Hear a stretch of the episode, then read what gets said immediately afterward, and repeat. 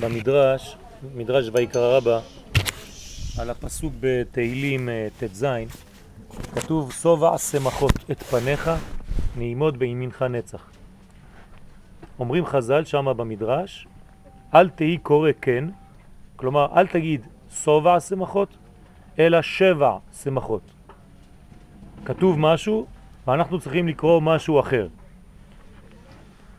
ומלמדים חז"ל שם במדרש, מה זה שבע הסמכות? אלו שבע מצוות שבחג, כשאנחנו מתייחסים לחג כשמו חג, זה חג הסוכות. כלומר שבחג הסוכות יש לנו שבע מדרגות, שמהשבע מדרגות הללו אנחנו מקבלים שמחה. שבע שמחות את פניך, כן, עם הפנים של הקדוש ברוך הוא, פנים בפנים עם הקדוש ברוך הוא. איפה אנחנו מוצאים את השבע שמחות? אומרים חז"ל, אלו הם ארבעה מינים, זה כבר ארבע, וסוכה, וקורבן חגיגה, ושמחה. הרי לנו שבע שמחות. כל שבע מצוות הללו שבחג מביאות לאדם את השמחה. בפרטיות יותר, אנחנו רואים שאפילו בלולב עצמו, שאנחנו קוראים לו ארבעה מינים, בעצם יש לו שבעה אלמנטים. יש אה, לולב אחד, אתרוג אחד, שלושה הדסים ושתי ערבות. ביחד אנחנו רואים שיש לנו גם שבע. כלומר, יש כאן עניין שקשור במהותו לעניין הזה של שבע, אל תקרא סובה שמחות, אלא שבע שמחות. אני רוצה קצת להבין, יחד איתכם, מה העניין הזה של שבע שמחות. הרי אנחנו יודעים שהעולם הזה במהותו קשור למספר הזה. למספר 7. אנחנו יודעים אפילו שבעברית יש אותיות מתחלפות, שהשין והטט הן אותיות מתחלפות. כלומר, במקום לומר 7 אני יכול לומר טבע, וזה באמת הולך ביחד. כלומר, המספר הזה, 7, הולך בד בבד עם הטבע. המספר שמעל השבע, אמרנו את זה כבר כמה פעמים, הוא המספר שמעבר לטבע. שמיני עצרת. כן, חג עצרת ביום החמישים אחרי פסח, גם כן שבע כפול שבע ועוד אחד. אז כל מה שנשאר בגבול של השבע, אם זה שבע פשוטות, השבע כפול שבע, כלומר 49, זה תמיד בעניין של עולם הזה. מה שמעבר לשבע, או החמישים, או השמונה, או שמונה אותיות נשמה, אותיות משנה, כן, לעילוי נשמת, המספר שמונה יש לו אותיות נשמה. כלומר, אנחנו עוברים מעבר לגדר הטבע, ואז עוברים למספר שמונה. אז אני שואל שאלה פשוטה, הרי כל האנשים בטבעם חושבים שבעולם הזה אין שום שמחה. השמחה זה עולם הבא. תשאל אנשים ברחוב, ולצערנו אפילו דתיים, אני אומר כבר לצערנו בגלל שאני הולך להגיד את ההפך, השמחה הגדולה מה זה? זה לא בעולם הזה, זה בעולם הבא. כלומר בעולם הזה, העולם הזה הוא כלום. כאן חז"ל אומרים לנו במדרש בדיוק להפך. שבע שמחות את פניך. השמחה האמיתית היא לא שמחה של ניתוק מהעולם הזה. היא לא שמחה של בריחה מהמציאות הטבעית. כשאתה בורח מהשבע, אתה פחדן, אתה לא שמח. אתה אדם שלא מסוגל לחיות עם המציאות הגשמית. אתה לא מסוגל להתייחס לדברים שהם בעולם הטבע. אז מה אתה עושה? כל השמחה שלך, כל היהדות שלך, כל הגישה שלך לחיים היא גישה של בריחה, גישה של שמונה. להיות נשמה תלושה מהעולם הזה, מהגוף. פה המדרש אומר לנו, לא. ולמה הוא מקשר את זה? לשבעת קני המנורה. הרי במנורה שבבית המקדש יש שבעה קנים, כן? במנורה שלנו יש שמונה קנים, חוץ מהשמש. במנורה שבבית המקדש שבעה קנים. מה זה השבעה קנים? הרי המנורה בנויה מקנים ולהבות. חז"ל אומרים לנו ברמז שזה קין והבל. קנים זה מלשון קין, להבה מלשון הבל. וזה הבניין של המנורה. מה זה אומר יותר בעומק? שיש לנו מציאות שהיא צריכה להיות בקנים. כלומר במציאות של קניין, מציאות שיש לה בסיס בעולם הזה, וזה העולם של שבע. מעל השבע, רוכב על השבע, יש לנו את הלהבות. כלומר, אתה רוצה להיות להבה, לא על חשבון הקנים בבקשה. אם אתה רוצה גם להיות קנה, לא על חשבון הלהבה בבקשה. ראינו בתורה שלצערנו קין הרג את הבל.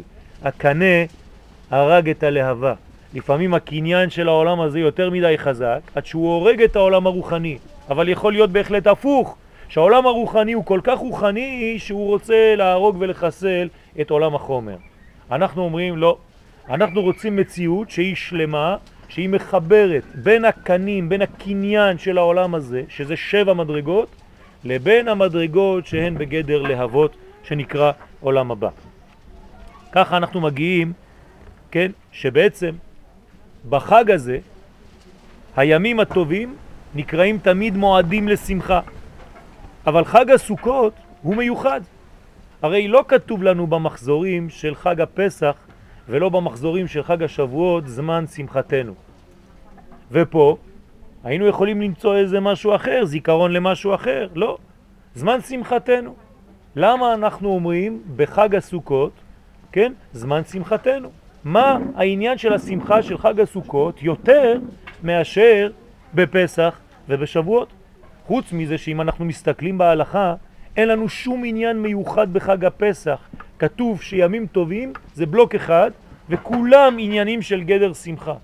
אז מה ראו חכמי כנסת הגדולה לבוא ולהכניס לנו בסידור, במחזור שלנו, דווקא כאן זמן שמחתנו? כמובן שהתשובה הולכת לפי מה שאמרנו עד עכשיו. בפסח יצאנו ממצרים, אבל היינו, כן, לא מוכנים בכלל. הקדוש ברוך הוא בא ושלף אותנו. כלומר, היה נס באופן מוחלט. יד חזקה, זרוע נטויה, אנחנו לא מוכנים, אנחנו אומרים את זה אפילו בהגדה, אולי לפעמים לא מבינים, ואת עירום ועריה. כלומר, כנסת ישראל הייתה ערומה, אין לה שום דבר. כשאין לה שום דבר, בא המאהב, לענייננו כאן הקדוש ברוך הוא, ומוציא אותה מהמדרגה הזאת, המצרית. פסח. שבועות, אותו דבר. מוכנים? לא כל כך. הקדוש ברוך הוא, כתוב במסכת שבת דף פ"ח, כפה עלינו את ההר כגיגית. למה? אם אנחנו מקבלים את התורה זה בסדר, אם לא, שם תהיה קבורתכם. מה, אנחנו צריכים שיקפו עלינו את התורה מהשמיים? כלומר עדיין אין לנו עניין של קבלת הדברים. מישהו גדול יותר צריך להדריך אותנו, מישהו גדול אומר לנו זה טוב, קבל את זה עכשיו, אם לא אני ארסק אותך, אחר כך תגיד לי תודה. באמת אחר כך אמרנו לו תודה בסיפור יותר מאוחר בפורים, קיימו וקיבלו עליהם היהודים. ודורשים חז"ל בגמרא, קיימו מה שכבר קיבלו, רק שלא קיבלו. לכן כתוב שם מתן תורה ולא קבלת התורה. אז אנחנו רואים שלא יכולה להיות שמחה. אבל בחג הסוכות יש מעלה מיוחדת. מהי המעלה של חג הסוכות לגבי שאר המועדים? שבנוסף למועדים לשמחה, יש שמחה נוספת. מהי השמחה הנוספת המיוחדת לחג הסוכות? הגילוי. הגילוי בעולם הזה של המציאות האלוהית. כלומר, אנחנו לא תלושים, אנחנו במציאות גשמית, כל כך גשמית, שאתם רואים כל השבוע אנחנו נוגעים בצומח, אנחנו מריחים ריחות, לולב, ערבה, הדס, אתרוגים, יש כל מיני בסמים של עולם הצומח, עולם הזה ממש, עולם כמעט, כן, הייתי אומר, גשמי שבגשמי. זאת השמחה? אומרים לנו חז"ל, כן, זה זמן, זמן שמחתנו. למה? בגלל שאנשי כנסת הגדולה הבינו ונתנו לנו את הרמז הזה, שבנוסח הברכות יכניס כל יהודי ויהודי זמן שמחתנו. מתי השמחה האמיתית? כשאתה מסוגל להביא את כל המציאות האלוהי, את הדת שלך, את הרוחניות שלך, למעשה גשמי. לבנות תכלס בעולם הזה סוכה וליהנות מהדברים הכי פשוטים של החיים. כשאתה מסוגל לתרגם את המציאות האלוהית למציאות מעשית גשמית, זה זמן שמחתנו. וכאן זה כבר ניתן לכל אחד ואחד, גם לאנשים הפשוטים. כלומר שהסוכה, כתוב שהיא מכילה את כל ישראל. רואים כל ישראל לשבת תחת סוכה אחת. למה? כי גם האנשים הפשוטים שאין להם מה לעשות, הם לא מבינים כל כך, הם כלולים בתוך העניין הזה. זה לא שאתה עושה את המצווה עם חלק מהמוח שלך, או רק עם היד שלך. הרי איך אנחנו עושים? הנה עכשיו נכנסנו לסוכה, הכל נכנס לסוכה, הכל. הבגדים שלנו, הנעליים שלנו, הכיפה שלנו, המשקפיים, הכל. ראיתם מצווה כזאת פעם? רק שתי מצוות כאלה יש בכל ההיסטוריה. מצוות יישוב ארץ ישראל ומצוות סוכה. שדרך אגב, שתיהן מקבילות. כמו שכתוב בתהילים, ויהי בשלם סוכו ומעונתו בציון. אומר הגאון מווילנה, גם יישוב ארץ ישראל וגם מצוות הסוכה, אתה נכנס כל כולך. ולא עוד, אלא שאפילו כשאתה לא במודעות, אתה יודע מה? כשאתה הולך לישון, אתה כאילו מרפא מהכל. גם שם אתה מקיים מצווה לישון בסוכה. וזה מעלה שאין בשום חג.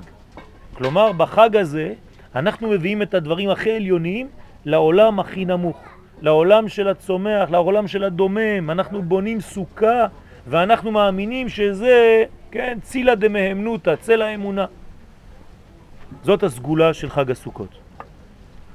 וכאן מביא לנו בעניין, כן, בשיטת חב"ד, כן, שבעניין קורבנות שבבית המקדש, בזמן בית המקדש הייתה עבודת הקורבנות בגשמיות.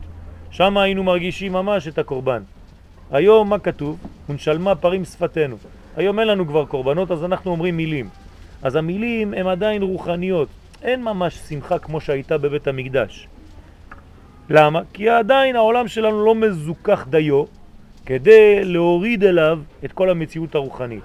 על כל פנים אנחנו משתדלים כמה שיותר, אבל בזמן שבית המקדש היה קיים, אז כל הקורבנות, שזה ממש בהמה, אה, אין יותר גס מזה לכאורה, ושם אתה מביא את כל זה ונוגע בדברים האלה ומעלה אותם למציאות רוחנית. אז זה חג הסוכות. חג הסוכות נקרא גם כן חג האסיף, וזה בעצם מה שמביא אותנו לומר שבגלל שיש לחג הזה שני שמות, אחד שהוא ממעלה למטה, שזה בעצם ענני כבוד, ואחד שהוא מצידו של האדם, חג האסיף. הרי מה זה האסיף? העבודה שלי. אני עשיתי, אני פעלתי, היבול שלי, אני עכשיו אוסף את הכל, מכניס אותו. אומר לנו הקדוש ברוך הוא, זאת השמחה הגדולה. לא רק שאני לבד פועל, אלא שאתם חלק בלתי נפרד מהתהליך. אני נותן לכם את חג הסוכות, אתם תיתנו לי את חג האסיף. וביחד חג הסוכות ממעלה למטה, סוכת שלום עלינו, כן? זכר לענני כבוד. וחג האסיף ממטה למעלה, תגובתו של האדם כלפי האלוה, החיבור הזה הוא חיבור מנצח, שהוא בעצם מביא את השמחה של החג הזה. לכן אנחנו צריכים להבין, וזה יסוד קבוע לכל היהדות. היהדות לא צריכה להפריד בין השמיים לבין הארץ, להפך. היהדות צריכה להביא את השמיים לגילוי כאן בארציות. עד כדי כך שאנחנו אומרים לולב דה קודשא בריחו. הלולב זה הקדוש ברוך הוא, ככה אומרים חז"ל. אחרי זה אומרים האתרוג זה הקדוש ברוך הוא. הכל הקדוש ברוך הוא בסופו של דבר. מה, חתיכת אה, עץ? זה הקדוש ברוך הוא? אומר, לא, לא הבנת. כשאתה מביא את המציאות האלוהית לעולם הזה, אתה יכול למצוא את הקדוש ברוך הוא בכל דבר. במיוחד בארבעת המינים, שזה בעצם ארבעה חלקים של עם ישראל. האתרוג שיש לו טעם וריח, הלולב שיש לו, שזה התמרים, טעם אבל אין לו ריח, ההדס שיש לו ריח אבל אין לו טעם, והערבה שאין לה לא זה ולא זה. ולמרות זאת, כשאנחנו עושים אגודה אחת, מחברים בינינו, לכולם יש ריח שהוא ריח שאתה לא יודע מאיפה הוא בא, גם הערבה לא מתביישת בזמן שהיא כלולה עם כולם, אתה מריח את הכל ביחד, אתה אומר, אה, איזה יופי. וגם הערבה שאומרת, וואי, גם אני יש לי ריח טוב, בזכות מי? אני קשורה לצדיק, אני קשורה לעם ישראל. כשעם ישראל הוא מחובר, כשהפרט מחובר למושג הזה של עם ישראל, כשאנחנו לא מפתחים יהדות אגואיסטית של העולם הפרטי שלי, עולם הבא, לא אכפת לי מהשני, זה לא יהדות זה, חז ושלום, זה ההפך מהיהדות.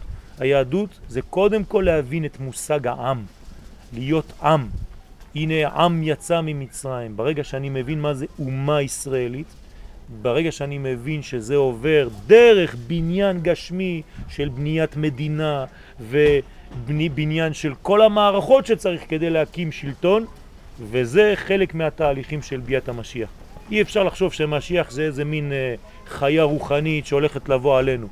המשיח זה תהליך שנבנה גם ממעלה וגם ממטה. ואנחנו עושים דבר אחד שלם, ולא בכדי משיח זה אותיות שמחה, שמח, כי השמחה לא יכולה להיות בניתוק הדברים, אלא בחיבורם. בראשית ברא אלוהים את השמיים ואת הארץ, עד שנגיע לחיבור הזה של שמיים וארץ, אז נהיה בשמחה הגדולה. וחג הסוכות, אנחנו עושים את זה בזעיר אנפין, פעם אחת בשנה, תואמים קצת את הבניין הזה של שמיים וארץ, מה שלמעלה מן הסכך בשבילנו זה השמיים, מה שבתוך הסכך אנחנו בנינו את הדפנות, זה המידות שלנו, כל אחד צריך לבנות את המידות שלו, זה הארץ, והשילוב ביניהם זה שילוב של ברכה גדולה. יהי רצון שנזכה להבין את מהותנו כעם ולא כיחידים עושה מצוות, כי כל המצוות הן מצוות של העם, אין דבר כזה מצווה פרטית, הרי אנחנו מקיימים מצוות בגלל שאנחנו שייכים לעם ישראל ולא להפך.